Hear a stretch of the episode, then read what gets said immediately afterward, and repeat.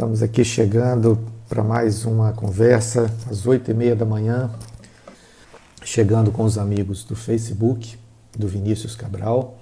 Estamos aqui também chegando com os amigos do Instagram, Vinícius Cabral 14. Depois essa nossa conversa vai para o YouTube, vai também para o nosso podcast, que é o Vinicast, que pode ser acessado pelos aplicativos de áudio, comentando as notícias diárias, comentando aqui os fatos que vão chamar atenção ou vão trazer discussões aí nas rodas de conversa, na, nos mercados financeiros, políticos no dia de hoje. É, mas nós vamos passar para o jornal O Estado de São Paulo, porque ele traz uma matéria que nós queremos comentar no dia de hoje, mais especificamente. Bom, eu vou até me aproximar aqui mais da câmera para falar mais pertinho de vocês, porque essa notícia ela traz vários vários conteúdos no seu bojo. Ela não fala apenas de que na pandemia o número de desempregados passa o de empregados. Não é apenas isso. A matéria é, a manchete é: na pandemia, número de desempregados passa o de empregados. Olha a gravidade disso. Um país com 200 milhões de habitantes, beirando os 210, nesse, nesse cômputo de pessoas, nessa quantidade de pessoas em capacidade de trabalho, de operação, na pandemia, nesse processo agora de pandemia, o número de desempregados ultrapassa o número de empregados. Imagina a gravidade disso. Existem mais pessoas à toa, entre aspas, né? Que à toa é um, é um termo muito pejorativo. Vamos colocar improdutivas ou inativas do que pessoas ativas. Isso pode gerar uma consequência de um, de um tamanho incalculável para toda a sociedade. Mas esse é o problema. Agora, a causa do problema, para saber da causa, para saber das possíveis soluções, é preciso ir na causa do problema para que essa causa seja combatida, seja minimizada e seja também, às vezes, se possível, debelada porque senão a consequência vai continuar. É você, por exemplo, você está com sangramento, você ficar só limpando o sangue que pinga no chão e não parar o sangramento. Então, se você não parar a causa, você não encontrar meios de sanar o problema da causa, você não vai ter como combater ou melhorar ou sarar, sanar a consequência. Então, nós vamos ver aqui o Brasil com 87,7 milhões de trabalhadores sem emprego e 85,9 milhões de, de, pessoas trabalhando. Quando começou isso? Ah, Vinícius, foi. Temos três meses, né? De março para cá, março, abril, maio, junho. Foi isso, três meses, de quatro meses para cá, quando começou a pandemia, não foi? Não, não foi. A pandemia, eu vou aqui trazer para vocês na tela aqui do, do, Facebook, tirar um pouquinho o jornal dali, porque nós vamos conversar agora, olho no olho aqui, conversar eu com vocês aqui de casa. Antes disso, eu vou cumprimentar aqui a Edileila, que chegou conosco, Leste Turismo, que está aqui conosco também, e a Cal, Cal Almeida, né, são muito bem-vindos. Quando isso começou? Quando esse, essa onda de desemprego começou? Não foi em março, em fevereiro, quando começou o vírus a se propagar pelo mundo. Não foi. Embora alguns queiram dizer que isso foi potencializado pelo vírus e tudo mais, ok, até aí tudo bem, foi potencializado. Mas potencializado uma coisa que já estava acontecendo. E o que é que estava acontecendo?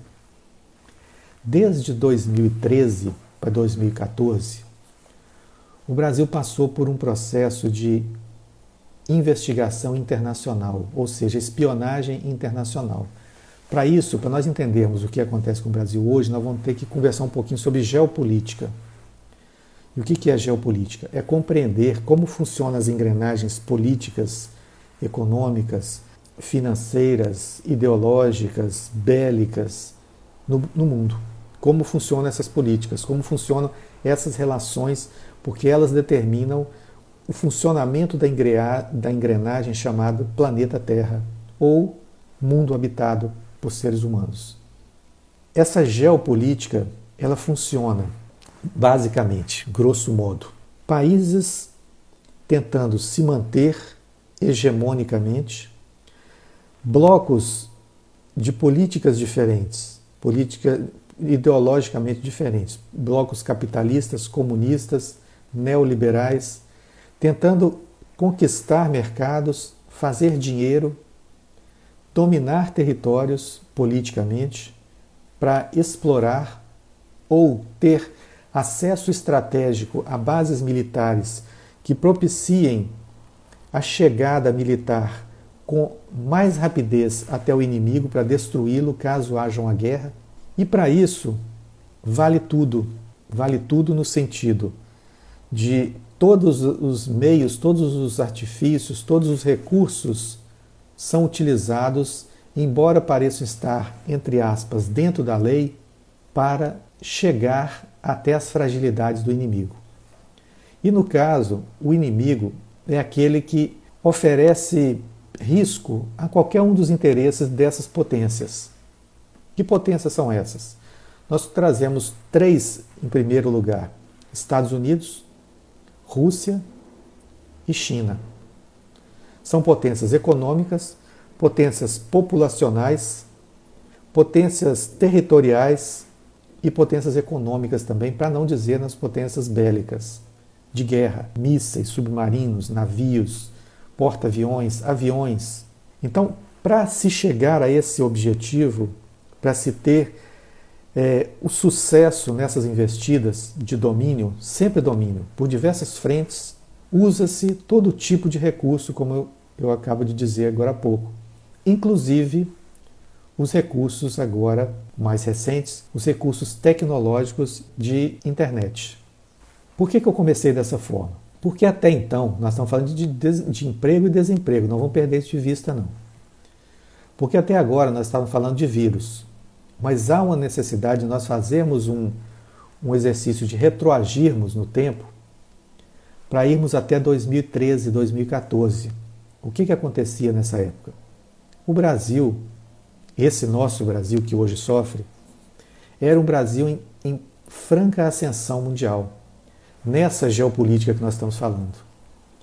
Então o Brasil tinha uma das maiores é, indústrias da construção civil, que eram as empreiteiras, como por exemplo a Odebrecht, a Andrade Gutierrez, a OAS, eram empresas que construíam não só no Brasil a infraestrutura necessária, como estradas, portos, aeroportos, ferrovias, conjuntos habitacionais, grandes empreendimentos imobiliários, era participante disso não só no Brasil, como faz, construía também portos estratégicos em outros países do mundo, da África, em Cuba, na América do Sul, ajudava também na, na estruturação desses outros países, construindo infraestrutura lá também, porque era importante e interessante para o Brasil que esses países tivessem como receber o transporte que saía daqui com os, as vendas das exportações do Brasil.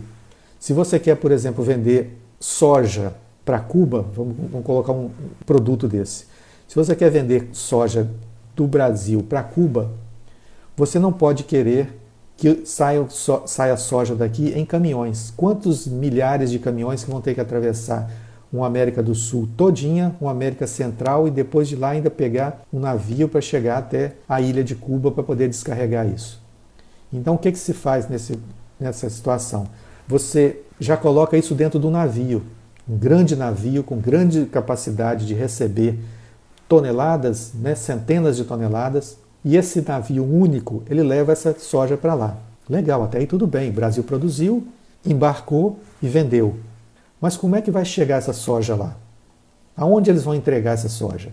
Eles precisam de ter um porto condizente com a capacidade de receber navios desse porte. Então o que, que o Brasil faz? Se dirige ao Banco Nacional de Desenvolvimento Social, o BNDES, e o BNDES financia, ele financia, ele não dá dinheiro, ele empresta dinheiro para o governo cubano, por exemplo, né?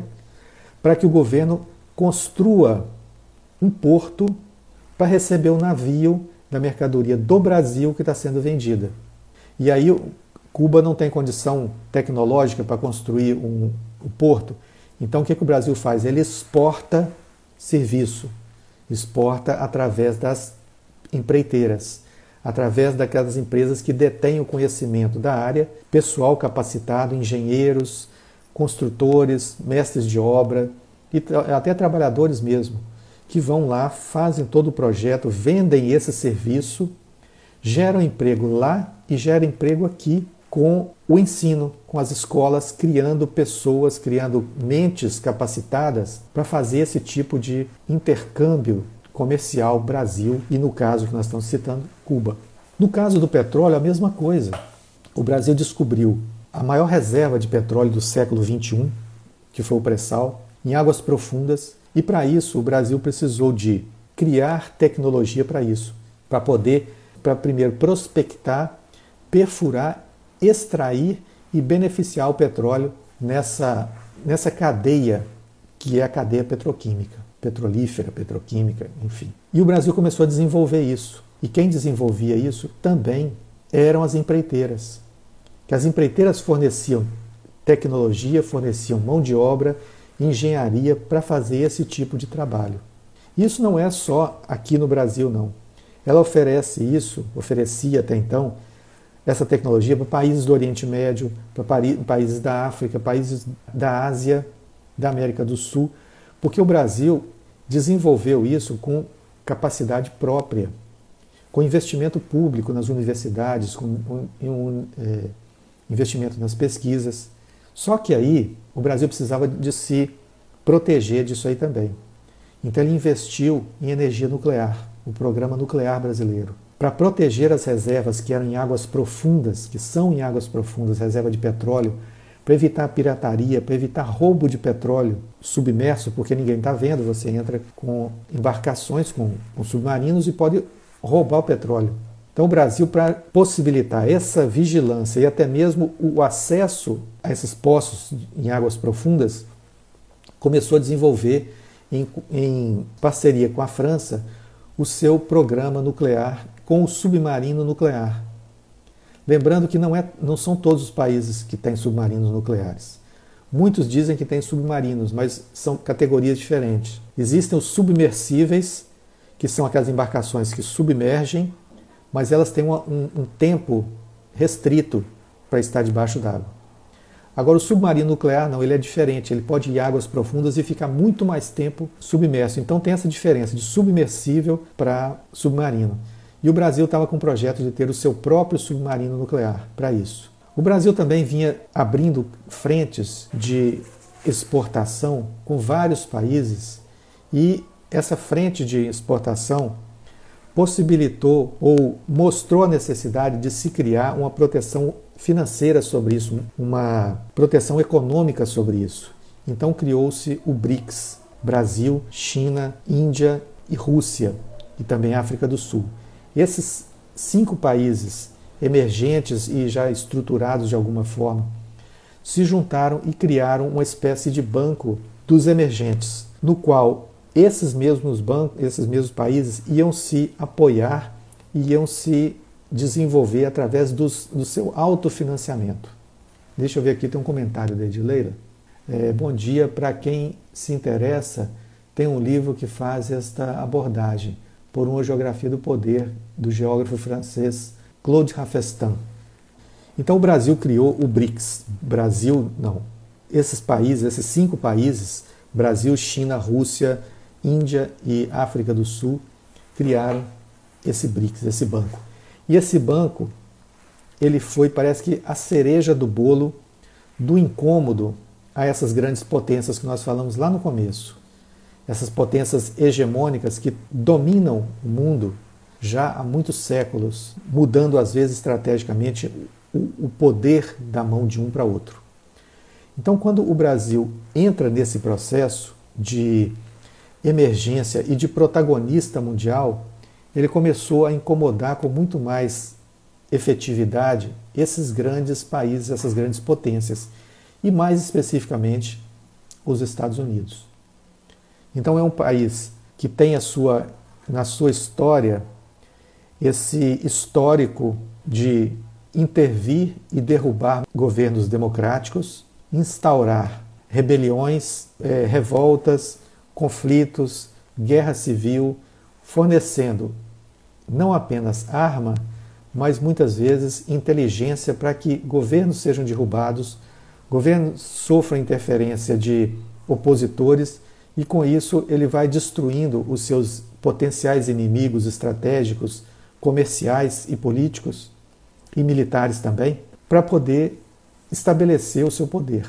E nesse momento de 2013 e 2014 não foi diferente com o Brasil. O Brasil foi vítima de, um, de uma espionagem que o mundo inteiro sabe disso. Isso foi divulgado em, em jornais, foi divulgado pelo cinema, pela internet. Filmes foram feitos sobre isso, por exemplo, é o filme sobre Snowden, né, traidor ou herói ou traidor.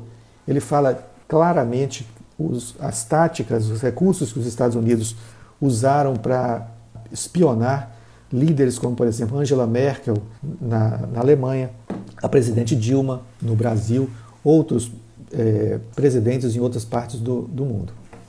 Então, quando os Estados Unidos entram com essa, essa espionagem, ele tem, tem ajuda de elementos internos do Brasil também. E hoje, hoje quarta-feira, dia 1 de 7 de 2020, o jornal The Intercept traz uma matéria sobre isso, sobre o FBI e a Lava Jato, a relação dessas duas instituições com a atual conjuntura do Brasil hoje, com esse resultado que aconteceu aí. Então, através das agências de espionagem, agências de inteligência, espionagem não, agência de inteligência dos Estados Unidos, esse país da América do Norte conseguiu ter acesso a informações de supostas ou de reais corrupções em órgãos em estatais do governo da presidente Dilma, que é um governo de ideologia esquerda e que vinha sobressaindo no mundo, para poder desestabilizar o sistema de governo vigente no Brasil então.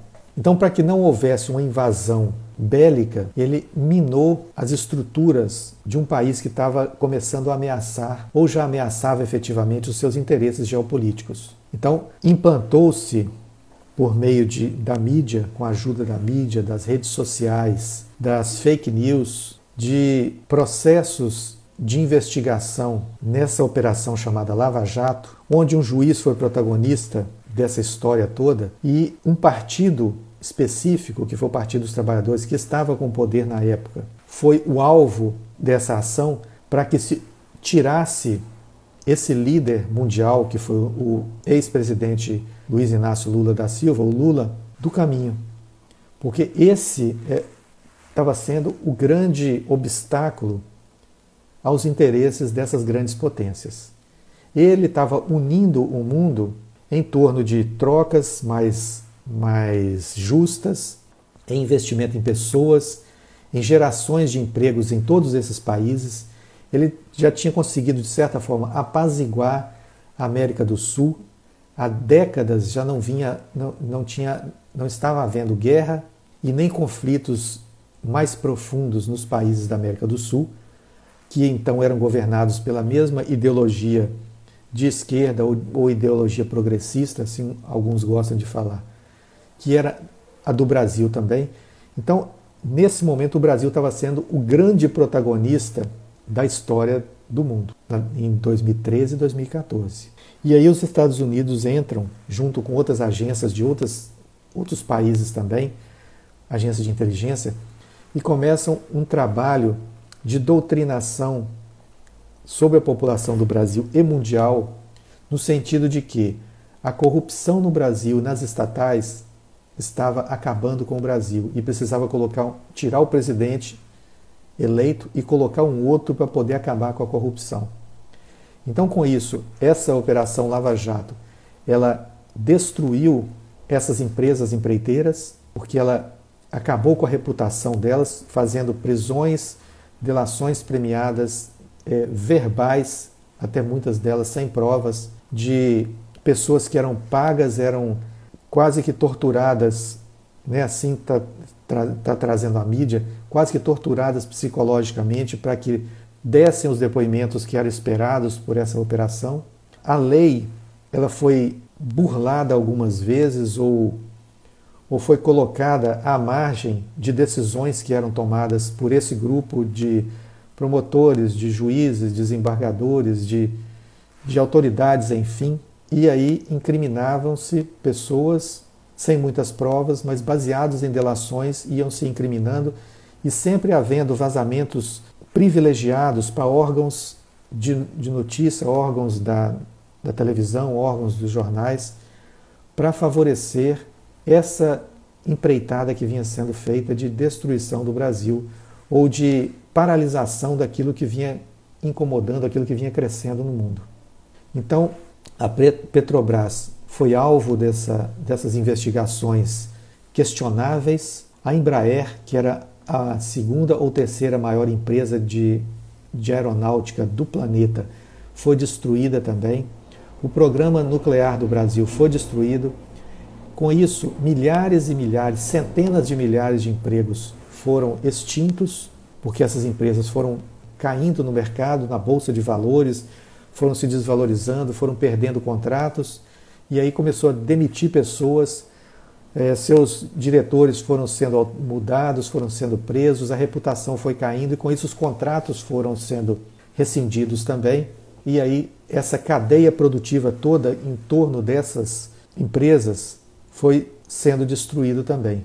Juntou-se a isso os outros investimentos também em infraestrutura do Brasil, sob o pretexto de que o Brasil estava quebrado, que o Brasil não tinha caixa porque o partido, então, no governo, havia quebrado o país. Mas lembremos que nesse momento o Brasil estava com a maior exportação de bens, produtos e serviços de toda a sua história, dos seus 520 anos, até aqui, e já tinha não só quitado a sua dívida com o Fundo Monetário Internacional, como também passava a ser alguém, um, um país que investia, que oferecia dinheiro, né, para esse Banco Mundial, banco, esse Fundo Monetário Internacional. Então o Brasil passou de devedor a credor desse banco, desse fundo. Outra coisa que aconteceu é que o Brasil, com essas exportações, ele conseguiu acumular cerca de 400 bilhões de dólares, vou repetir o número, 400 bilhões de dólares em reservas cambiais, em dólar. Isso é uma reserva estratégica de fazer inveja a muitos países desenvolvidos. Então o Brasil cons conseguiu construir isso tudo que nesse momento essa operação Lava Jato, com ajuda externa, ajuda de outros países, de outros governos, outros interesses, foi destruindo. E aí nós chegamos hoje a essa condição de termos um governo que assumiu a partir da deposição da presidente eleita, que foi o governo Michel Temer, que entrou numa sucessiva venda de, de ativos do Brasil, ou seja, começou a vender estatais, vender o patrimônio do Brasil, a começar pelo petróleo, que era quem justamente ia proporcionar essa mola impulsora, essa mola de, de impulsão para a educação, para a saúde, para investimento, para novos investimentos, para geração de empregos e assim por diante. E aí essa Petrobras, por causa desse escândalo entre aspas, ela começou a ser fatiada, porque ela não podia ser vendida, porque a Constituição não permitia. Ela começou a ser fatiada, começou a vender a distribuição de petróleo, a distribuição de gás, a petroquímica, e com isso, com essa venda, aqueles países que compravam, que compraram, as multinacionais que compraram, começaram a enxugar o seu quadro de funcionários, trazer técnicos de fora, engenheiros de fora e demitir os nossos nacionais. Então, são as empreiteiras também aconteceu a mesma coisa. Então, sob o pretexto de que o Brasil estava quebrado, mas que na verdade agora ele estava sendo quebrado, os investimentos públicos foram cortados. Cortou investimento na educação, cortou investimento na, na saúde, na infraestrutura, nos programas sociais. Então, isso foi minando o Brasil. É como se você tivesse uma árvore frondosa e você começasse.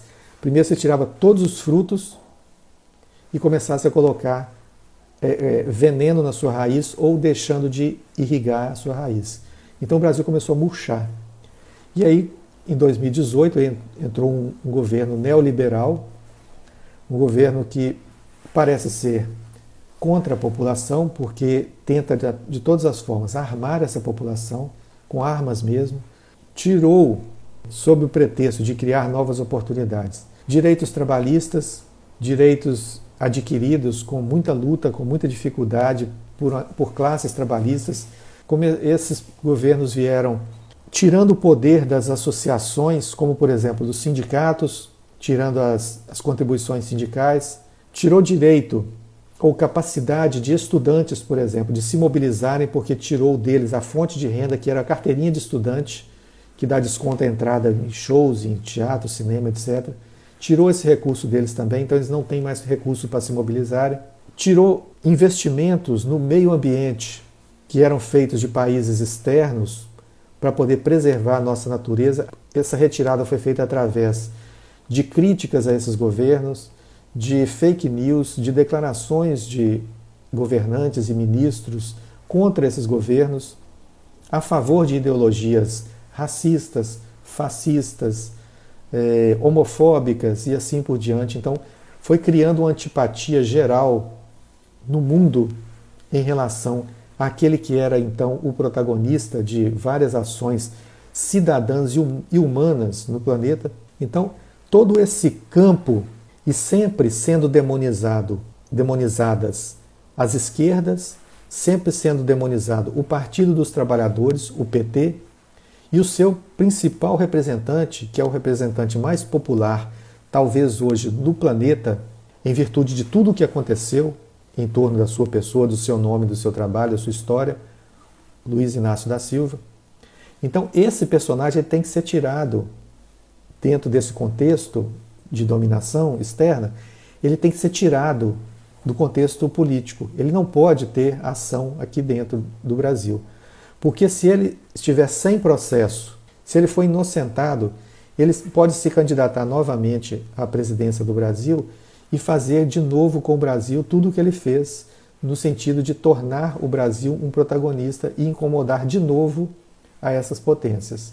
Então criou-se um processo de um sítio em Atibaia e um, e um processo também de um triplex é, no Guarujá, em São Paulo, onde um juiz de primeira instância foi o, o perseguidor, foi o promotor, foi aquele que condenou esse líder à prisão, ao isolamento político e, com isso, ao isolamento de ação em todo esse processo. E para isso ele contou com a ajuda da mídia, principalmente do maior veículo de comunicação do Brasil, que está em todos os pontos do Brasil, ou via satélite, ou via cabo, ou via TV aberta, que é a Rede Globo, que entra nas casas das pessoas e entrou durante vários anos falando mal unicamente desse partido e às vezes dava uns, uns lampejos assim com, com sintomas de imparcialidade, mas sempre demonizando esse líder político que foi o presidente Lula.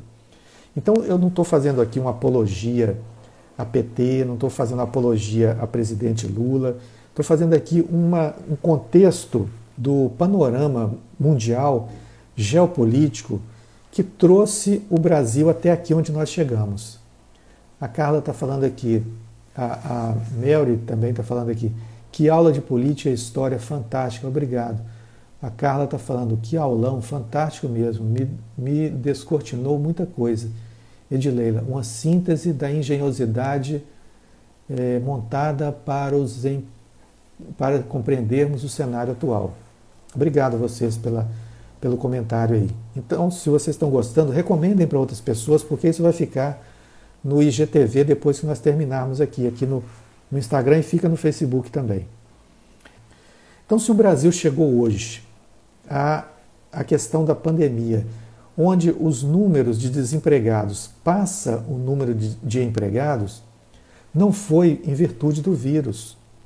O vírus é só um elemento a mais, que é um elemento também que está ajudando nesse processo de dominação e de destruição de uma potência que vinha se erguendo no mundo, que é o Brasil. Então, em meio a essa pandemia, nós estamos vendo uma estrutura sanitária hospitalar, que é o SUS, reagindo e sobrevivendo heroicamente e salvando vidas de pessoas graças a uma estrutura que foi montada com menos de 16 anos de trabalho de construção feito por esse partido, que agora está sendo demonizado midiaticamente, digitalmente, pela própria população que não conhece, não consegue reconhecer isso. Não reconhece porque não enxerga esse todo da história. Ela enxerga apenas por uma telinha de um celular ou por uma telona da televisão o que foi passado para elas criminosamente, de certa forma, atendendo a interesses que não era da população. Então, essa população, hoje nós temos, por exemplo, nessa quarta-feira, uma greve sendo programada, não sei se está acontecendo ainda, não deu para ver o resultado, que eu comecei muito cedo aqui, uma greve dos motoboys. O que, que, que é isso? O que, que isso representa? Isso representa mais do que um levante de trabalhadores da informalidade. Isso representa muito mais do que isso. É muito mais profundo isso que está acontecendo. Vejamos. Por que, que se criou esse novo personagem, com todo respeito, esse novo personagem precarizado no Brasil? O motoboy, o mototaxista, o entregador de empresas de delivery, de entregas, fast food. Por que, que se criou no Brasil essa respeitosa categoria chamada motorista de Uber. Por que, que se criou isso? Algumas pessoas pensam que isso é empreendedorismo. Por que, que se criou no Brasil a uberização? Isso não é privilégio do Brasil. Isso está acontecendo no mundo inteiro. A uberização significa a perda de direitos trabalhistas, a destruição de conquistas trabalhistas ao redor do mundo. Porque você entra com a estrutura de destruição do direito trabalhista. Quais são? Direito à carteira assinada, que dá uma estabilidade relativa de emprego. Se o patrão mandar embora, ele tem que pagar uma indenização. Depois de pagar essa indenização, ele já contribuiu o tempo todo que o, que o trabalhador estava no trabalho com o seu fundo de garantia por tempo de serviço. Isso não é só uma sigla, não. Fundo, um recurso de garantia que a pessoa vai ter ao estar desempregado pelo seu tempo de serviço prestado à empresa. Olha só a profundidade disso. Então o trabalhador perdeu isso também ao deixar de ter a carteira assinada e deixar de ter empregado. É o que, chama, que o pessoal chama popularmente de fichado. Ah, eu estou trabalhando fichado agora. Pois é, é isso. Você está na ficha daqueles que são preservados pela lei, com a garantia que você está tendo da lei para sua segurança se perder esse emprego. Então, nesse momento, o trabalhador foi criada uma carteira verde-amarela, uma carteira sem, sem esses vínculos, uma carteira com, com um trabalho provisório, precário, foi tirado dos, sindicatos, foi, foi oferecido graciosamente por um trabalhador ignorante a possibilidade dele optar por uma coisa que era obrigatória, que é o, o desconto de um dia, apenas um dia de trabalho do ano, descontar no seu salário, para que esse, esse um dia fosse revertido para os sindicatos da sua categoria. E com esse um dia de cada trabalhador do Brasil fichado, é que os sindicatos faziam as suas contratações de imóveis para poder funcionar, pagamento de água, luz, de jornais, jornaizinhos, panfletos, telefone, contratação de advogados para causas trabalhistas, para poder se locomover, para ir da, da empresa até o, o, órgão de trabalho, né, o, o Ministério do Trabalho, para poder fazer o acordo, caso houvesse uma demissão. Os, o, as rescisões de contrato de trabalho eram feitas nos sindicatos. Então, toda essa renda foi tirada dos sindicatos, porque agora o trabalhador podia optar por ter esse desconto ou não. E o brasileiro, como é um brasileiro mal informado, a nível de ignorância mesmo, até chegando, ele fala, não, eu posso eu, eu optar ou não, ah, o desconto de um dia, ah, não, então não quero não, porque esse, esse desconto de um dia eu vou poder comprar o meu churrasco, vou poder comprar o meu espetinho, o meu carvão, porque eu vou fazer o churrasco no final de semana. Engano, porque é justamente esse dia que ele deixou de empregar no seu sindicato, que é o seu protetor contra o poder patronal excessivo, é justamente esse dinheiro que ele não está empregando é que vai tirar dele agora possibilita tirar dele o seu salário.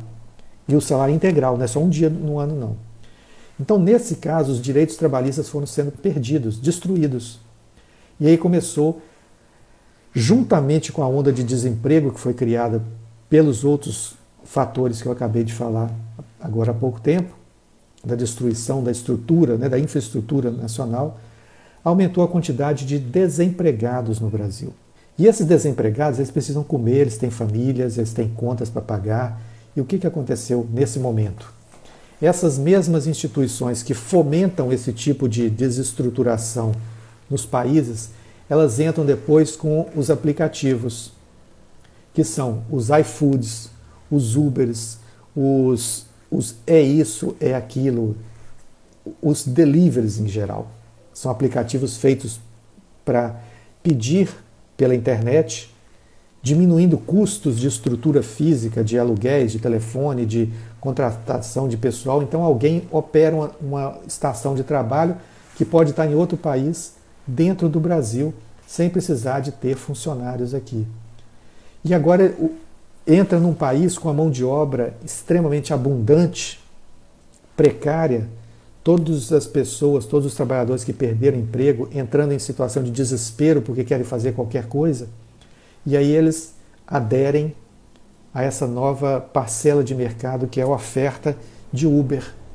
Você vai ser entregador, você vai ser motorista de carro, e aí esses carros vão ser alugados de, monta de grandes empresas também de, de aluguéis de carros Localiza, Rentacar, outros mais, compram grande quantidade de veículos das montadoras também e colocam esses veículos alugados para esses motoristas de Uber que vão ser taxistas, né, precarizados. Então essas pessoas são chamadas pela mídia, aí vem o, o, a coisa simbólica, são chamadas pela mídia de empreendedores. Nossa, agora sou empreendedor, estou dirigindo Uber. Isso é um engano. As pessoas estão sendo exploradas pela Uber estão sendo exploradas por várias outras empresas de delivery, porque elas não têm nenhum, nenhum benefício social, não têm nenhum seguro, nenhuma garantia de que amanhã estarão empregadas, e se elas adoecerem, então por conta própria, se elas se acidentarem, então por conta própria, e por conta do SUS, que foi criado por esse governo que queria o, o desenvolvimento do Brasil. Então, estão vendo como que a engrenagem é complexa? E agora, nesse momento, uma dessas categorias, que são os motoboys, se insurgem ou se percebem sendo explorados, porque eles têm todos os ônus e o bônus é apenas uma pequena parcela daquilo que eles entregam, do frete daquilo que eles entregam. Estão expostos a todos os riscos, todos os prejuízos e o lucro fica ultramajoritariamente com os contratantes. E lembrando que esses motoboys, esses entregadores de, de comida, de diversas, diversos produtos, eles já somam no Brasil cerca de 7 milhões e meio de pessoas produtivas que deixam as suas famílias, deixam as suas casas e entram nessa loucura que é o trânsito do Brasil, essa, essa coisa desordenada também, correndo o risco de todos os tipos de intempéries e de, de, de perigos. Esse é, a grosso modo, o problema que o Brasil está enfrentando atualmente. Não é só um problema de vírus, de, de uma pandemia, é um problema de invasão ideológica, invasão econômica, invasão territorial também, por que não dizer, de domínio digital, de domínio político, de, de todos os tipos de domínio e de limitação daqueles que muitas vezes querem esclarecer a população. Não é nem fazer revolução nem revolta, não quer esclarecer a população em nível de, de ensino nas universidades, nas escolas.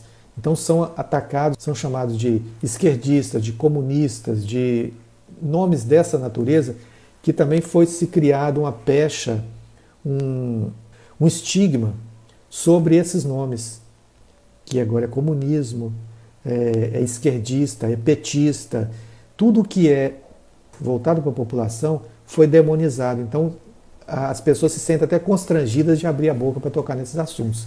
É o que nós estamos fazendo aqui no dia de hoje. Então, a nossa, a nossa conversa vai encerrando por aqui, A Edileira está falando aqui que a pandemia veio colocar à mostra essa situação. Está dando essa colaboração aqui muito boa. É, André Ferrari entrou também. André, nós estamos agora encerrando a nossa conversa aqui. É um prazer ter você aqui conosco. Nós estamos todos os dias aqui, às oito e meia da manhã, conversando sobre as notícias do dia. E hoje nós fizemos esse aulão, né? essa conversona aqui sobre a atual situação que o Brasil vai, vai tendo agravada cada vez mais pela pandemia e proporcionada por esses diversos elementos né, que constituíram essa nossa situação atual. Então convido vocês a estarem conosco aqui amanhã de novo às 8h30 da manhã e assistirem essa nossa conversa aqui, que fica aí gravada no IGTV, fica aqui no Facebook também, e vai depois para o podcast, para o YouTube. E na próxima segunda-feira, às 21h30, né, nós vamos estar aqui conversando com o jornalista Fábio Monteiro sobre um filme, sobre uma tri trilogia do cinema dos Estados Unidos, né, de Hollywood, que foi a De Volta para o Futuro.